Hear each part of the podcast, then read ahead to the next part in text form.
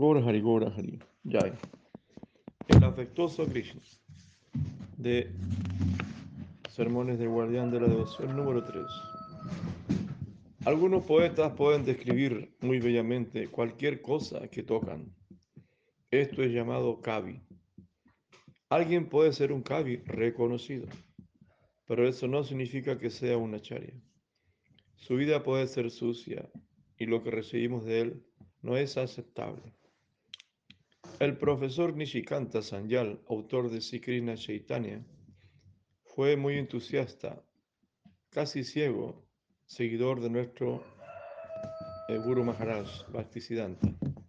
Después de venir a la línea del Gaudiya Mat, él anotó en su diario, ¿quién no tiene fe en un credo en particular, pero escribe y elogia esa línea de pensamiento?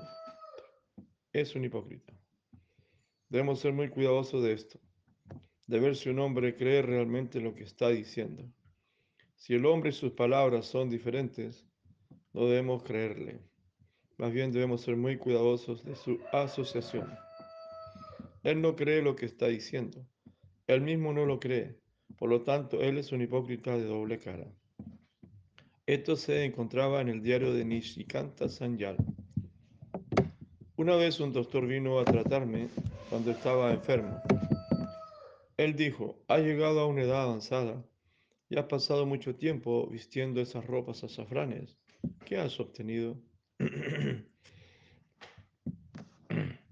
Él deseaba saber, has pasado muchos días como un hombre que viste de azafrán, pero ¿has conseguido algo? Yo le dije, sí.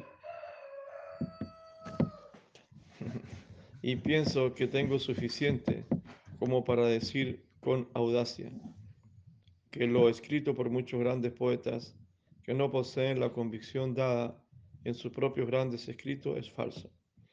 Ellos pueden ocupar las posiciones más elevadas en la cultura actual, pero lo que están dando es totalmente falso y sucio. Eso he comprendido. Uno de mis antiguos amigos vino también a verme y me formuló una pregunta directa. Él preguntó, ¿qué has conseguido? ¿Has visto a Dios? Yo respondí, no, todavía, no lo he visto. En la forma que tú piensas que Él puede ser visto.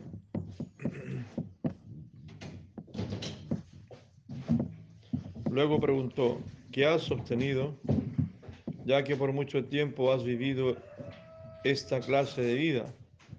Entonces le dije, los grandes y famosos cabis de nuestra tierra no tienen nada y todo lo que dicen es falso. Eso he comprendido. Él llegó a estar muy descorazonado y se marchó. Esa clase de visión donde dicen, este es Dios y he visto a Dios es toda falsa y vacía. Esta es Aguna, está dentro de Maya. Hay otro ejemplo importante que me viene a la mente. Había estado en la misión tal vez un año más. En ese tiempo, el templo de Calcuta estaba en una casa alquilada en Utadingi y un día de la aparición de Bhaktivinoda Thakur hubo un festival. Un pandal fue levantado en la calle y las reuniones se hicieron allí. Un respetado Samindar fue invitado por nuestro hermano espiritual Goswami Maharaj y él le pidió a Prabhupada, Bhaktisiddhanta. Deseo tener una conversación privada con usted. Era una noche oscura y se arregló un encuentro. Se colocaron dos sillas juntas. Sila Bhaktisiddhanta Sarasvati Prabhupada vino y, y ese caballero se sentó junto a él. Pensé que Prabhupada no debía ser dejado solo, y así me las arreglé para tomar un sitio a poca distancia en la oscuridad. Tenía mucha curiosidad, ¿qué tendrá él que decirle? Luego ese hombre muy cerca del oído de nuestro Guru Maharaj susurró, ¿usted ha visto a Dios? La respuesta de Sila Prabhupada fue, ¿cuál es la utilidad de decir que lo he visto o no lo he visto. Mientras usted no sepa cómo ver o no conozca que es necesario para ver a Dios, no puede lograr ningún beneficio por la sola afirmación de he visto o no he visto. Usted está ciego para ambas cosas. La primera cosa es que debe aprender cómo ver a Dios, cómo conseguir esa clase de ojos para ver a Dios. Sin eso, cualquier hombre puede decir, yo lo he visto. Pero ¿qué es eso para usted? Usted puede ser engañado. Y si yo digo, no, no he visto a su Dios, lo que ha concebido dentro de usted como Dios, eso también lo confundirá. Mientras Prabhupada trataba de decir esto, el Sambindar repetidamente preguntaba, ¿pero lo ha visto? ¿Pero lo ha visto? ¿Pero lo ha visto? Pero Prabhupada firmemente insistió en su propio punto. Eso no será de utilidad para usted. Debe conocer qué es Dios, cómo verlo y cuál es su naturaleza. Todo esto debe estudiarlo por sí mismo. De otra forma será engañado por cualquiera. La simple afirmación no tiene valor. Tal fue el encuentro del que fui testigo. en otra ocasión, Madhava Maharaj, que era llamado antes Ayagriva Brahmachari, fue con su primo hermano Narayan Mukari a visitar Kadva con el fin de ver las deidades de Mahaprabhu, el Murti, Sri Murti de Mahaprabhu. De ahí fueron a Mayapur y luego donde Sila Bhaktisiddhanta. Bhaktisiddhanta Prabhupada vio a los dos jóvenes de bella complexión aproximándose y le preguntó, ¿dónde han estado? Ayagriva respondió, fuimos a Katwa a tomar el darshan de Si de la deidad de Mahaprabhu. Escuché del mismo Madha Maharaj que Prabhupada Bhaktisiddhanta les insistió, ¿lo vieron? ¿Pudieron ver a Mahaprabhu?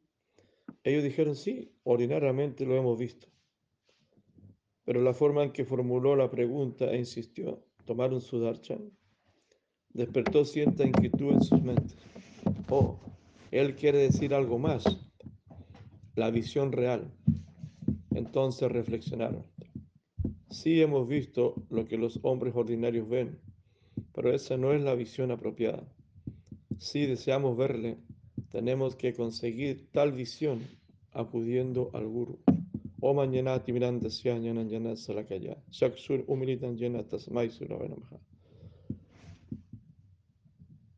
En la traducción de este verso, yo estaba ciego en la oscuridad de la ignorancia, pero mi maestro espiritual me aplicó el ungüento del conocimiento espiritual apropiado y así abrió mis ojos. Le ofrezco a él mi respetuosa reverencia. Todas estas cosas venían de las enseñanzas de Prabhupada Bhaktisiddhanta. Ayagriva Prabhu, quien era antes Erambo Baharji, relató que había estado trabajando en una compañía europea privada, cuando de repente, por leer un libro de Sankaracharya, sintió una intensa indiferencia a la vida mundana. Entonces corrió a Hardvara y trepó hasta muy lejos en las colinas, donde permaneció por tres días y tres noches bajo un árbol, comiendo solo algo de fruta bael. Luego, como me contó, escuchó un sonido que le decía, parte ya, encontrarás un guru verdadero, un sadguru. Tú lo encontrarás. Ahora debes partir. Él regresó y consecuentemente llegó a la misión Gaudilla. Ese era Erambo Banerjee, llamado más tarde Ganesha. Luego Hayagriva Brahmachari y finalmente Madhava Maharaj. Sea, tuvo una, búsqueda de la visión, la montaña, ahí. Por su sinceridad, su conexión y su deseo, bueno, se le reveló ahí, eh, bueno, su, crítica tenía. Ahí se reveló la, la respuesta que le andaba buscando. ¿no? Así funciona también la cosa. Funciona de muchas maneras las cosas. La conexión. Todo está en la sinceridad del individuo. Y también para que lo uno le alcanza, ¿no? ¿Para, para qué lo que le alcanza? Como decía Chila Prabhupada, tú vas a un supermercado y tienes de todo para elegir. Pero depende, puedes elegir lo que te alcance, ¿no? Depende del dinero que tienes, puedes adquirir lo que solamente lo que te alcanza, ¿no? Sukriti, la misericordia. Así la pregunta es, ¿cómo ver? El ojo apropiado es necesario. Y esto es llamado Divya Darshan. El Bhagavad Gita Krishna le dice a Arjuna, Natuman Sakya Sedrastum, Anena Iva Sva Shaksusa, Divyan Dadamite Shaksuhu, Pasyame Yogan Aishvaram. Con tus ojos actuales no serás capaz de verme. Por eso te daré la visión sobrenatural, con la cual podrás ver mi todopoderoso poder místico. Pero aquí encontramos otra consideración extraordinaria. Arjuna ya tenía la capacidad de visión para ver al Señor en su forma original como humano de dos brazos. Entonces, Divya Darshan, que fue dado aquí a Arjuna con el fin de ver esa forma universal del Señor, significa que él descendió a un nivel inferior. Él tuvo que descender para tener ese darshan de darshan del Señor, que no es el más elevado, o sea, la forma universal. Luego cuando Arjuna no pudo tolerar esa forma tan gigante, tan grotesca, por así decirlo, trascendentalmente, no sé si la palabra es correcta, pero él quedó él vio ahí las muertes, vio todo, todo el universo, mucho, mucho, muy, muy fuerte. Entonces Arjuna dijo, no, no puedo soportarlo. Por favor, ven a mi nivel, como te experimentaba antes. Entonces el Señor llegó a ser primero Chaturbuya, Chaturbuya, la forma de cuatro brazos de Narayana, y luego Divya Buya, la forma de apariencia eh, humana de dos brazos de Krishna. Y Arjuna dijo, oh si Krishna, viendo esta encantadora forma humana tuya, de dos brazos, mi corazón está satisfecho y apacible. Ahora he vuelto a mi posición normal. Oh Arjuna, le dice Krishna, la oportunidad de verme como me has estás viendo ahora es muy raramente alcanzada. Aún los dioses aspiran constantemente por un vislumbre de esta forma de apariencia humana, plena en verdad, conciencia y belleza. Comúnmente se puede pensar que el Divya Darshan, la visión de la forma universal, es la que raramente es conseguida, pero por el uso específico de las palabras Dristravan, así, en presente y no Dristravan Eh, la cual está en pasado, nuestros intérpretes dicen que se está haciendo referencia a la forma de apariencia humana. El Señor está diciendo, Deva Hapi Asya Rupasya, Nityan Darshana Kanshinaha. Actualmente, como me estás viendo, es mi forma de dos brazos, pero el público no puede entender ellos generalmente miran mi Chaturbuja Rupa, mi forma de cuatro brazos, o miran como la más elevada Adivya Rupa, la cual contiene la manifestación cósmica completa. Pero esa es una confusa forma mía. Esta no es natural, sino que es como mi juego en el papel de un mago. Todo está en mí. Mira esto, y esto y ahora esto. Esta no es aprakrita, sino que es llena de diferentes tipos de majestuosidad mezclados juntos. Pero aprakrita rupa es divya buya, la forma de dos brazos, dijo. Krishna le dijo a Arjuna. Krishna le sigue hablando y le dice, esta forma mía de Sachitananda, con apariencia humana, la cual estás viendo es muy raramente vista. Aún los semidioses constantemente aspiran por un vislumbre de esta forma. De todos los pasatiempos del Señor, el más elevado está muy cerca al del tipo humano, aprakrita.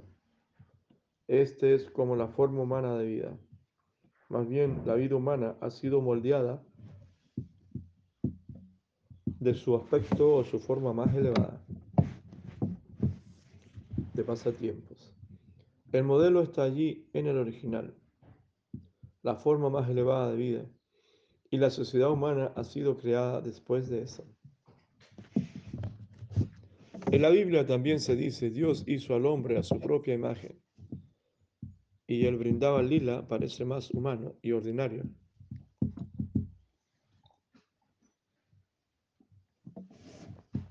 Hasta el punto donde el Señor actúa como un rufián y engañador,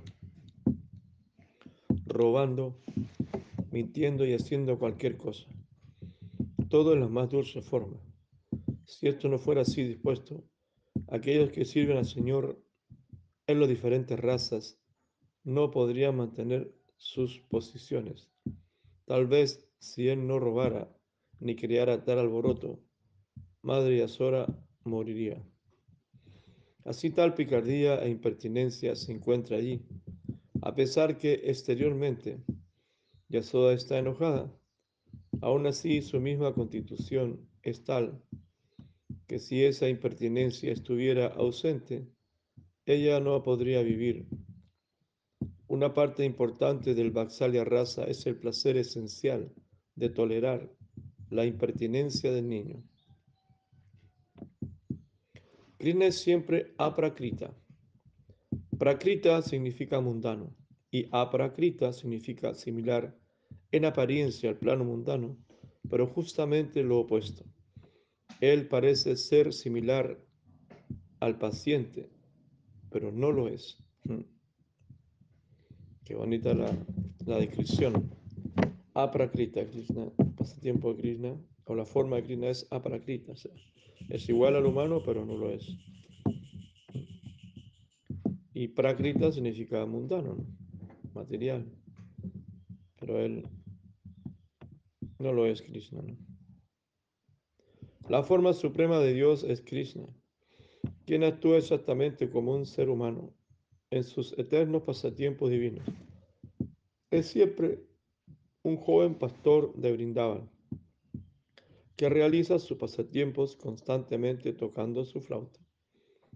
Su belleza es tan encantadora y dulce que el universo entero es inundado por el átomo de esta y todos los seres son arrastrados irresistiblemente hacia Él. Ha sido mencionado en las Escrituras que entre todos los pasatiempos del Señor, los pasatiempos en forma de apariencia humana son los mejores. Hmm.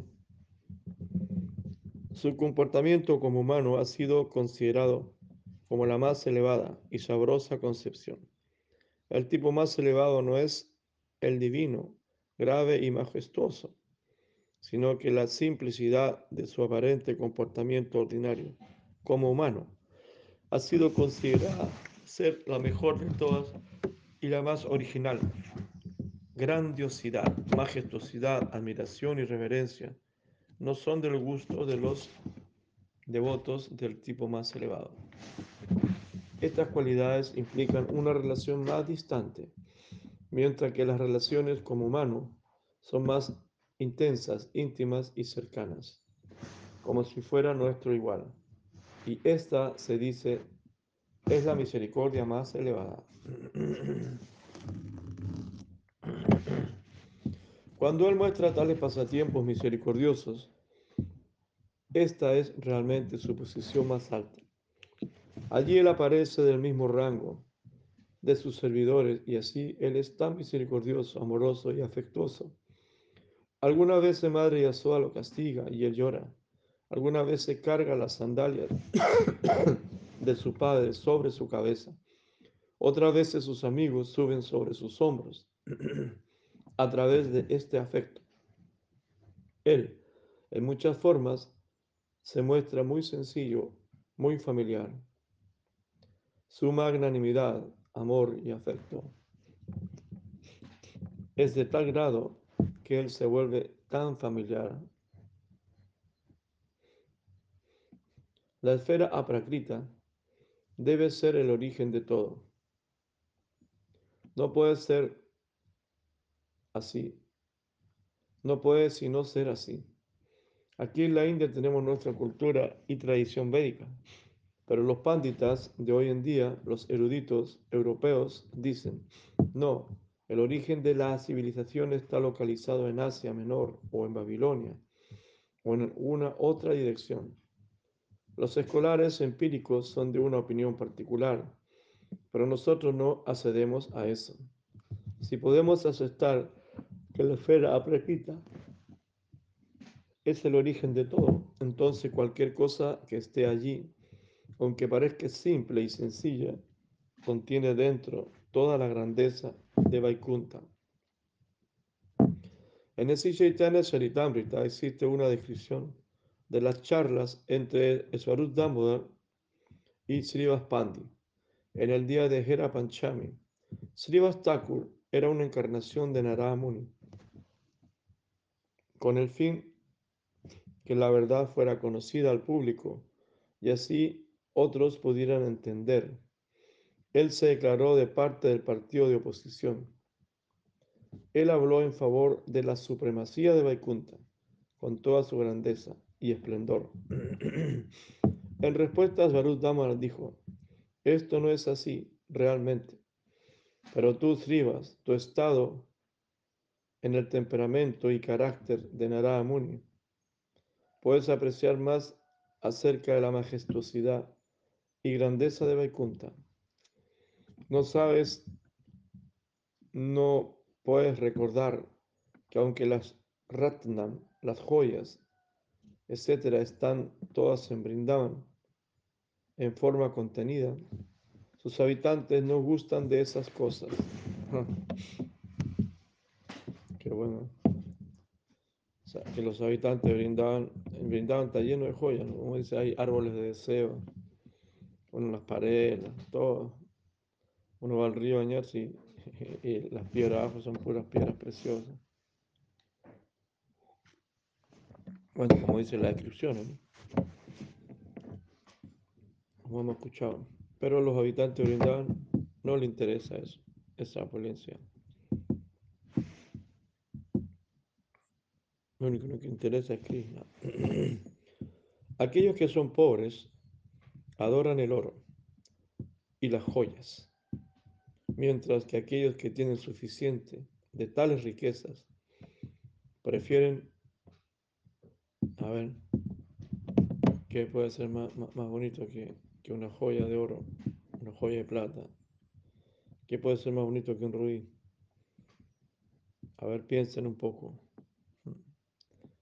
Dice, aquellos que tienen suficiente de tales riquezas prefieren las flores. Como acá hay un jardín de flores muy bonito de árboles que flores. Y ahora en la primavera están floreciendo los árboles, las hojas. Entonces es muy hermoso la belleza de la naturaleza orgánica. Entonces prefiere las flores, los árboles, y todas las cosas simples y naturales. Qué bonito. Similarmente, la grandeza de Vaikunta, de la opulencia, ¿no? es suprimida en el mundo aprakrita, donde existen kalpa brilla, árboles de deseos, y donde todo es hecho de shintamani, piedras de toque. La piedra de toque es una piedra que todo lo que toca lo transforma en oro, imagínense. Chintamani, Chintamani, Prakas Masu. Claro, hay piedras de toque que todo lo transforman en oro, imagínense. Mm.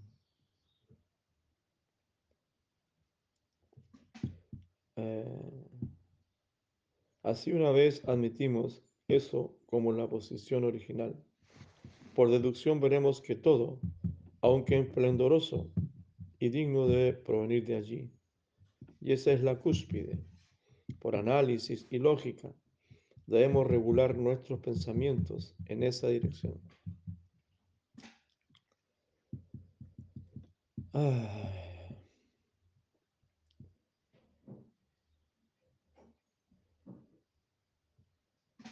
les parece? La opulencia del absoluto. Brindaban el mundo de la de aprakrita, de la espiritualidad, como todo viene de allá, del mundo espiritual. Bueno, otro planeta, no, no un planeta cualquiera, ¿no? Entre tantos planetas que vivimos, tantas razas, tantas especies. Existen mucho más todavía, ¿no? Seres de cuatro brazos en Vaikunta, imagínate. ¿Cómo vamos a entender eso? Pero bueno, ese es el mundo espiritual, ¿no? Eso es lo bonito que para nosotros, devotos que hemos escuchado esto por tantos años, es como natural. Hablar de esto y hablar del mundo espiritual, de Brindavan. Bueno, está Matura, está Duarca, la opulencia, cosas muy místicas. El mundo espiritual, ese es nuestro enfoque. Aquí donde estamos en el mundo material, un mundo muy limitado. Prakrita, la prakriti, prakrita, prakriti, energía material. Ya prakrita, energía eh, espiritual, que tiene la misma apariencia, te parece, pero, pero no es material. Prakrita significa mundano, de este mundo. Ya prakrita, que no es de este mundo. ¿De qué mundo es entonces? Del mundo espiritual. Así, así de, de poderoso, de pesado. El mundo espiritual. Tantos mundos, tantas dimensiones, tantos niveles que tenemos que cruzar para llegar allá. Ese es nuestro trabajo. Es el trabajo, la práctica de la espiritualidad. Hoy en día se habla que, que el secreto del éxito es la espiritualidad, ¿no? Bueno, siempre así, la espiritualidad de las cosas, una vida espiritual.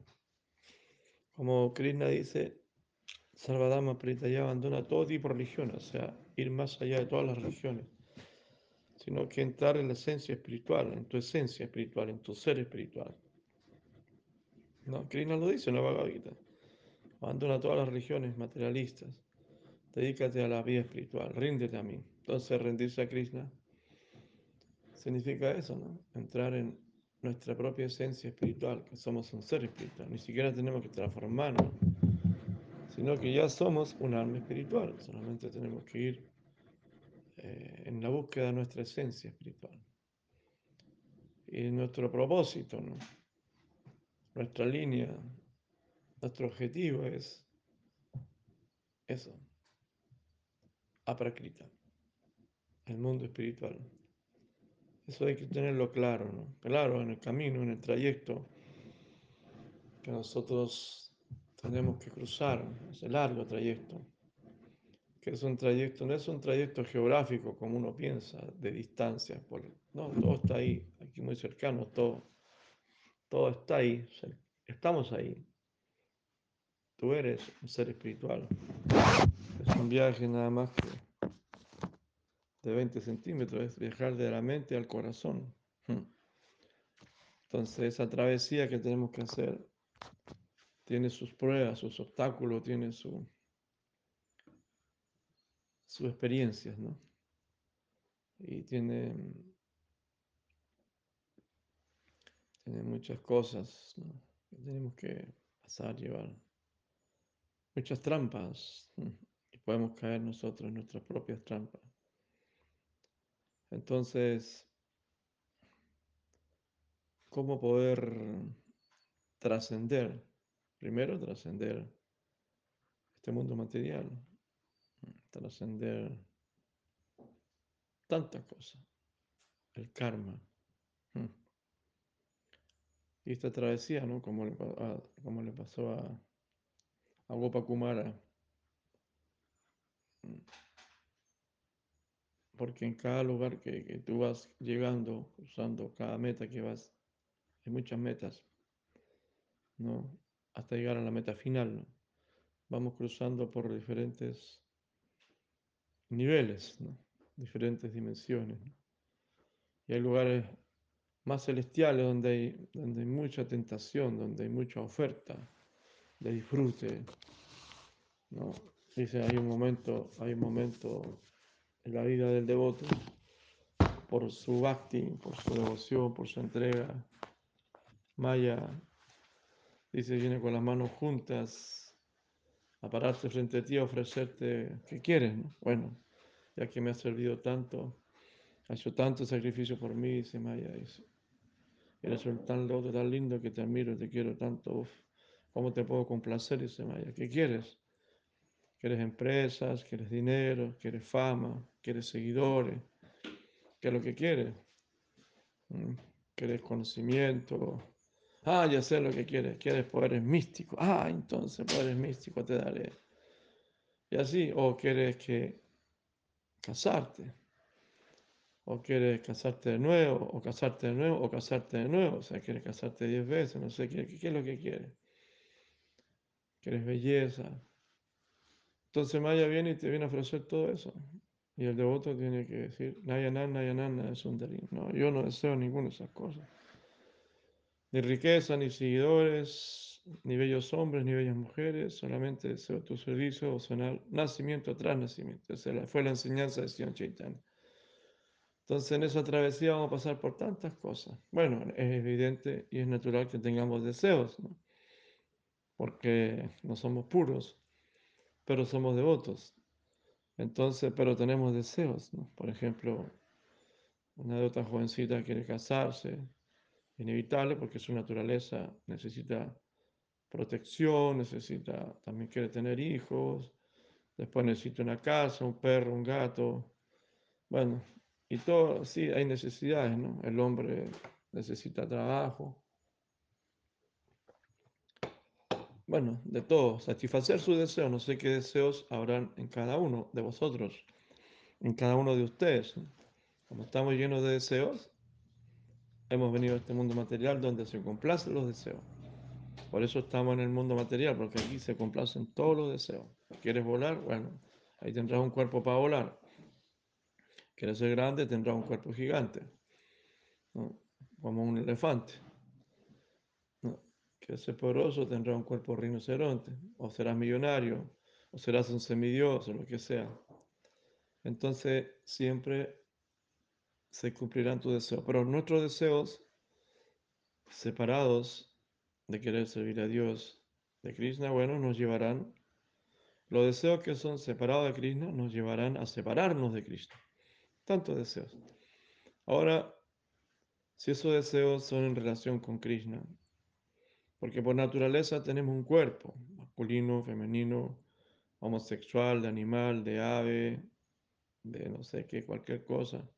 Hay 8 millones 400 mil tipos de cuerpos, especies que puedes, y cada uno tiene una naturaleza, cada uno tiene que cumplir con su naturaleza, es evidente, ¿no? Que vas a tener ocupaciones, si eres un semidios, será muy hermoso y todo, pero tienes ocupaciones, puedes vivir miles de años, pero tienes servicios que hacer, ocupaciones, entonces esas ocupaciones, administrar las energías del universo, si eres un ser humano, bueno, vives en una ciudad donde días tienes que trabajar, tienes que cumplir con todo. Entonces esas son ocupaciones, dharmas, dharma.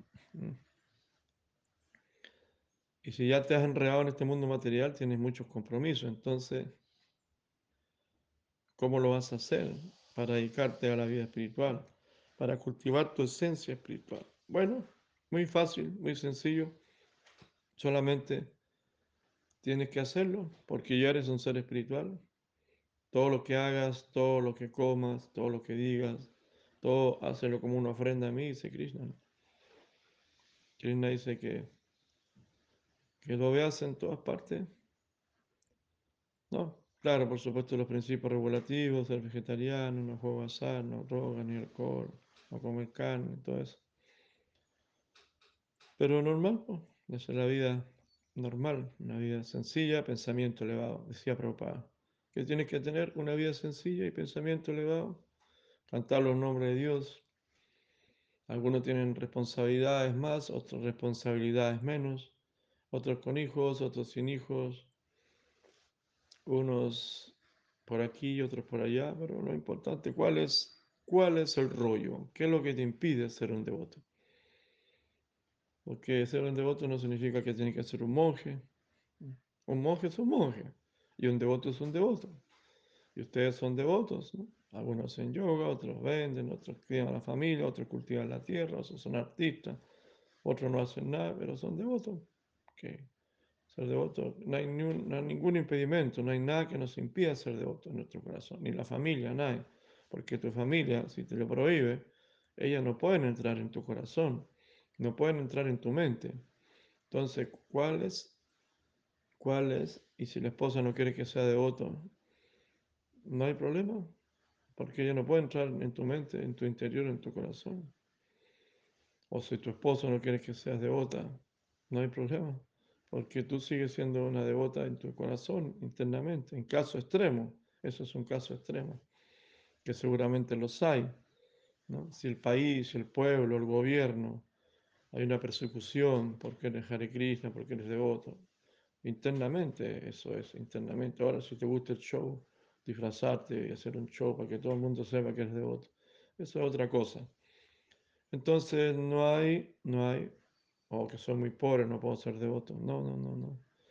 Aquí no se necesita nada para serlo, solamente tu deseo, tu corazón y la misericordia de Krishna que nos permita, porque Krishna es el recuerdo y el olvido. Si Krishna hace que lo olvidemos, vamos a tener que olvidarlo. Si Krishna quiere que lo recordemos a cada instante, en todas las cosas, en todas las acciones, en cada momento, entonces seremos muy afortunados porque Él es el recuerdo y permite que lo recordemos siempre. Cuando vamos a comer, cuando nos levantamos, cuando nos acostamos, cuando nos estamos divirtiendo, cuando estamos compartiendo, cuando estamos en cualquier parte, siempre recordándolo, relacionando todo con Él, ¿no? Como aprakrita. La esencia, Dios está en todos lados, en todas partes, y está en nuestro corazón. Y así podemos percibir la presencia de Krishna en todas las cosas, en nuestros hijos, ¿no? en el arte, en la música, en la medicina, sí, en todas las cosas. Como Krishna dice, yo soy el sabor en el agua, soy la luz del sol, la luz de la luna, el sonido en el éter, el on de las escrituras, la inteligencia del inteligente. De los peces soy el tiburón, de los árboles soy la higuera, de las letras soy la A, está en todos lados. Vas a pescar un libro para leer cualquier cosa, sale la letra A y ahí vas a ver a Krishna cuando veas la letra A, de las letras soy la A. Entonces así se empieza cuando tú tienes un entrenamiento o tienes un interés, cuando tú tienes interés en estas cosas, tienes interés en Krishna, un deseo en Krishna, entonces vas a desarrollar esa capacidad, ¿no? De ver a Krishna en todas las cosas, en todas partes, porque dice el Bhagavad Gita, el sabio erudito, en virtud del conocimiento adquirido, él puede ver a Paramama en todo, en un come perro, en un elefante, en todos lados se ve. Nosotros no lo vamos a ver todavía, ¿no? no lo vemos en el corazón, pero podemos recordar a Krishna. Krishna, si Él quiere que lo recordemos siempre, vamos a ver. Ah, gracias a Krishna, sí, por Krishna, sí. Ah. Es siempre, ¿no? hasta en la muerte, incluso hasta en la muerte. Hoy, gracias a Krishna, menos mal que se fue. Estaba tan viejito, mi papito, mi mamita, mi abuelita, mi abuelito. El perrito estaba tan viejito, tan enfermo. Gracias a Krishna. Krishna se lo llevó, qué bonito, qué bueno, se fue con Krishna dijo Hare Krishna, le pusimos tools, cosas así, ¿no? Siempre pasa algún acontecimiento, ah, gracias a Krishna, me salve, oh Krishna, misericordia de Krishna, siempre estamos citando a Krishna, siempre estamos, siempre estamos con Krishna, siempre vivimos con Krishna, siempre estamos acompañados por Krishna, siempre estamos protegidos por Krishna, siempre estamos inspirados por Krishna. Es así la vida del devoto de Krishna, de Radha y Krishna, del Señor Chaitanya. Ese, es nuestro mundo. Ese es nuestro mundo maravilloso, un mundo hermoso. A Krishna le gusta el suspenso, por supuesto, le gusta le gusta la acción, pero así es la cosa, ¿no? Pero siempre Krishna también es alegre, jocoso, juguetón, travieso. Ahí estamos, ¿no? Ahí estamos, la vida de los devotos, ¿no? En conciencia de Krishna. ¿Qué les parece, mis queridos hermanos y hermanas que están en algún lugar del planeta o del universo? Un día más compartiendo estos tiempos difíciles de finales de una era de Pisces y entrando en la era de Acuario. Mucha fuerza, muy buena salud. Recuerde no vacunarse, no se vacune, no se meta más bicho adentro. Y bueno, entusiasmo, alegría y mucho amor. Hare Krishna, Gaura Primanandi, Hari.